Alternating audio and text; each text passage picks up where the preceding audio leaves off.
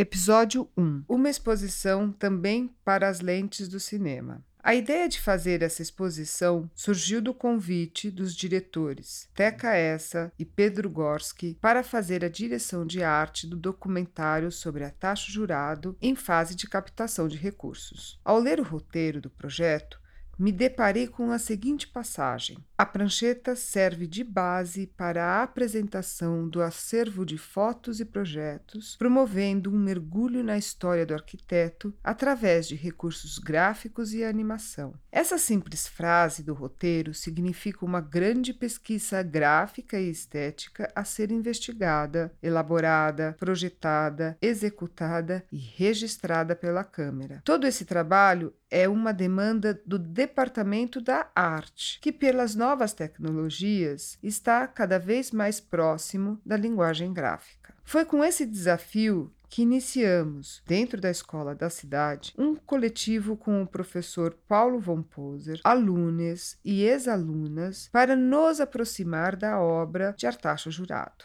Nossos encontros começaram em um curso eletivo, agora expandido para fora da escola, alcançando uma equipe multidisciplinar patrocinada pelo PROAC, para trabalhar uma forma de expor o acervo da família para o visitante da exposição e para as lentes do cinema, ainda que indefinidas as datas de filmagem. Desde o frutífero experimento do filme Air Hotel Cambridge, direção Eliane Café 2017, venho pesquisando metodologias de trabalho em que a direção de arte flerta com outras linguagens, renovando o seu papel criativo, como foi com a cenografia deste filme, uma experiência de arquitetura efêmera. No documentário sobre a vida e obra de Artacho, a direção de arte flerta com a exposição, em que cenas do acervo do artista serão filmadas a partir de suas vitrines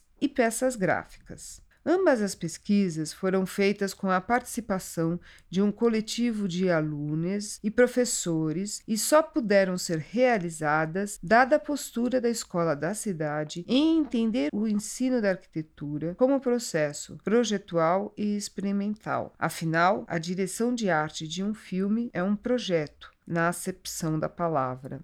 A obra de Artacho Jurado nos inspira muito, pois reflete o inverso, ou seja, sua arquitetura é inspirada na cenografia, influência tão marcante na obra do artista, que define um dos arcos narrativos da exposição e do documentário. É possível observar, através dos desenhos de Artacho, sua preocupação em trabalhar texturas, tratamento de superfícies, paletas de cores e composições espaciais ao projetar os seus edifícios. Seus originais se assemelham mais a estudos de cenografia, distanciando-se das investigações arquitetônicas tradicionais de pensar o espaço em estruturas, pilares e vigas. Enquanto Artacho projetava os edifícios com seus ornamentos, peças exclusivas de mobiliário, de luminárias e etc., os preceitos da arquitetura moderna da época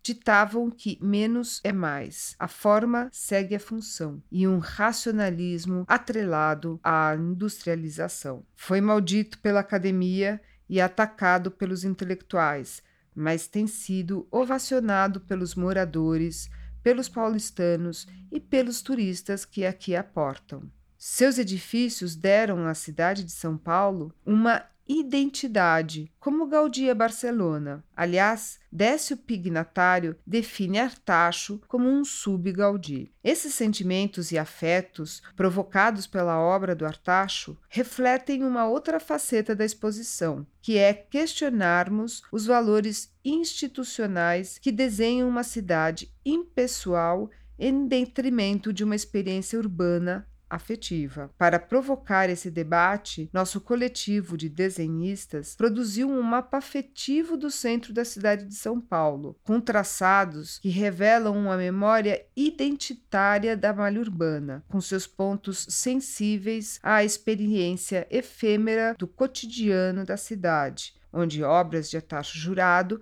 aparecem como faróis iluminando essa reflexão.